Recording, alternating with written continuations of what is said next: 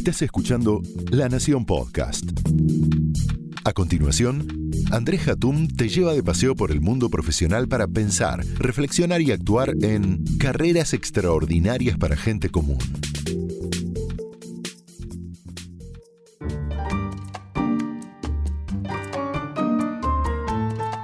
En una empresa de consumo masivo me comentaban que en el proceso de selección utilizaban un test de personalidad, como usan muchas compañías.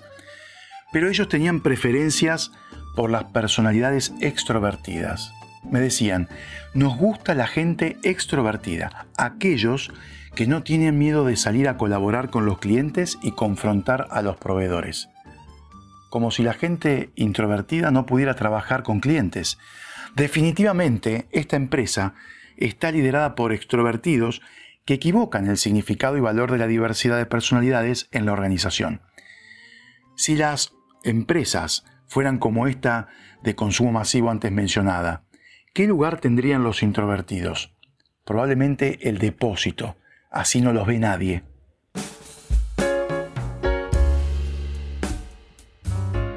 Hay una concepción equivocada respecto de los introvertidos como personas antisociables, poco amigables y solitarias.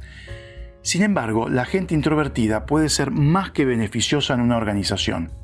Mientras que el extrovertido recarga su energía con el mundo exterior, el introvertido lo hace pasando tiempo solo o sola. Es la forma que tienen de recargar sus baterías. Cada uno tiene sus formas, el introvertido lo hace así. Antes de avanzar en algunas categorías que creé para poder analizar este tema con ustedes, escuchemos a Miguel Espeche. Miguel es psicólogo y experto en relaciones. Muchas veces se confunde la introversión con la timidez. La timidez es más bien un estarse fijando demasiado en el que dirán estar muy pendiente de la mirada ajena eh, en detrimento del propio accionar, es decir, uno tiene miedo de, tener cometer errores o se siente inadecuado, profundamente inadecuado, y, este, y ahí se encapsula en eso que llamamos timidez. En cambio, la introversión puede ser derivada de un vacío de ideas y una, capacidad mermada de potencias, también puede ser producto de cierta mezquindad emocional y, de, acción, de acción también, personas que sean mezquinas, avaras en el compartir, pero también a veces es una cualidad muy sabia, sobre todo en medios en donde hay algún tipo de hostilidad o competencia malsana, en donde el introvertido guarda sus cartas para jugarlas cuando le parece y no necesita estar siempre expresando todo y diciendo todo lo que le pasa por la cabeza, sino que lo hace en el momento justo y adecuado. Eso es muy importante, eh, verlo no como una merma, como algo negativo, eh, es un error creer que aquellos que son extrovertidos corren con ventaja respecto de lo que son introvertidos. Eh, todo es una cuestión más de sabiduría, más que justamente de decir o no decir las cosas, dejarlas salir o no dejarlas salir tanto. Es importante administrar lo que no pasa por dentro y ahí está el misterio a resolver, cuándo conviene ser introvertido o cuándo ser extrovertido. Bueno, ahí está en cada uno tener la sabiduría del juego de las cartas, cuándo poner las cartas con las que uno cuenta, pero hacerlo desde la conciencia y no desde el impulso. Entonces, ¿cuáles son los beneficios que aportan los introvertidos en las organizaciones? Primero, escuchan mejor. Esto se explica porque la persona introvertida procesa internamente la información. Son personas ideales para lograr escuchar atenta y empáticamente. Los extremadamente extrovertidos por otra parte, pueden enloquecer a un introvertido en una conversación, ya que van cambiando y salpicando los temas y acaparando la conversación hasta lograr enmudecer al introvertido. ¿Es esto una conducta egoísta? No, o por lo menos no necesariamente. Es que el extrovertido construye en la interacción, no en su interior. El segundo punto a favor de los introvertidos es que piensan y luego hablan. Además de escuchar más, el introvertido se toma su tiempo para elaborar sus ideas. Esto hace que las presentaciones de ellos o ellas suelan ser más profundas, preparadas y probablemente con abundancia de datos. Sin embargo, cuando el introvertido se enfrenta a reuniones directivas con colegas, probablemente no la pase tan bien. Y en particular cuando las reuniones son tensas y álgidas, donde el debate está flor de piel. Ahí es el momento del extrovertido que se tira, tira su cuerpo para poder debatir. Es como que va a sacar toda su verborragia frente al conflicto.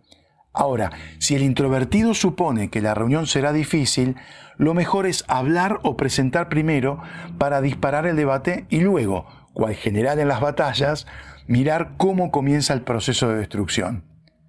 Yo creo que el introvertido siempre, desde un poquito más lejos, tiene esa mirada un poco más estratégica y no se muere en el camino.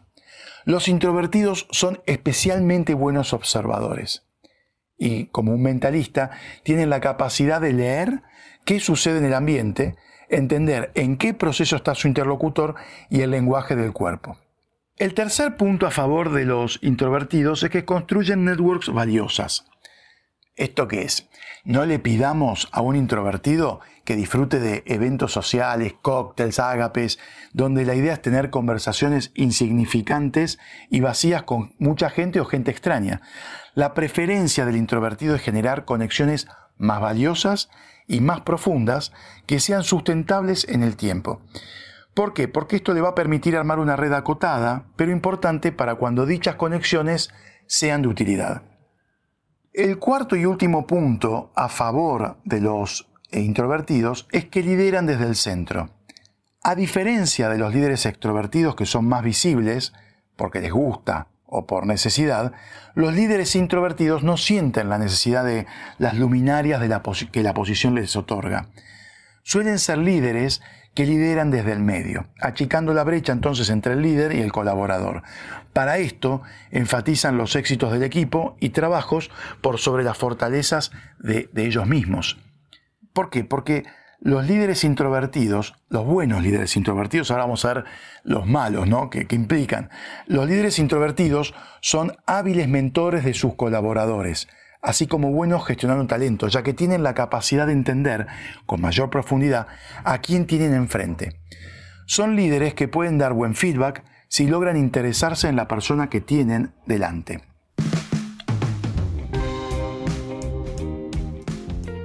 Ahora bien, ¿qué problemas de liderazgo tienen los introvertidos versus los extrovertidos? ¿Qué podemos esperar de un mal jefe introvertido? ¿Y de un extrovertido? Los malos jefes extrovertidos pueden ser bestiales directamente y cuanto más extrovertido, más bestial. Este es un jefe resultadista que genera estrés, puentea a la gente, además de tratarla mal. Es un espanto y hay que convivir con ese tipo de gente. Ahora, cuidado, que un mal jefe introvertido es peligrosísimo, ya que pueden presentarse en formas sutiles pero mortales. La más evidente es la del jefe que es de madera emocional, aquel que no supo o no pudo usar sus capacidades y competencias que le otorga la introspección para acercarse a las personas. Entonces la ves siempre desde lejos y siempre con una mirada gélida, que eso te mata cuando estás delante de él o de ella. Pero los malos líderes introvertidos, los más peligrosos, se presentan disfrazados como corderos para luego entrar al gallinero y eliminar a las batarazas son los psicópatas y maquiavélicos, a quienes los caracteriza la falta de empatía y la necesidad del poder, mucho poder. Van a hacer todo lo posible para conseguir lo que quieran, pero desde las sombras. Con esa gente, mucho cuidado. Entonces, para cerrar, desmitifiquemos la dicotomía de extrovertidos versus introvertidos. La calidad del líder pasa por otros lugares que van más allá de su personalidad. Y también tengamos en cuenta que un jefe introvertido, si es un buen jefe, es buenísimo. Soy Andrés Jatún. Muchas gracias. Esto fue Carreras Extraordinarias para Gente Común. Un podcast exclusivo de la Nación. Escucha todos los programas de La Nación Podcast en www.lanacion.com.ar. Suscríbete para no perderte ningún episodio. Estamos en Spotify, Apple Podcast, Google Podcast y en tu reproductor de podcast favorito. Seguí escuchando La Nación Podcast.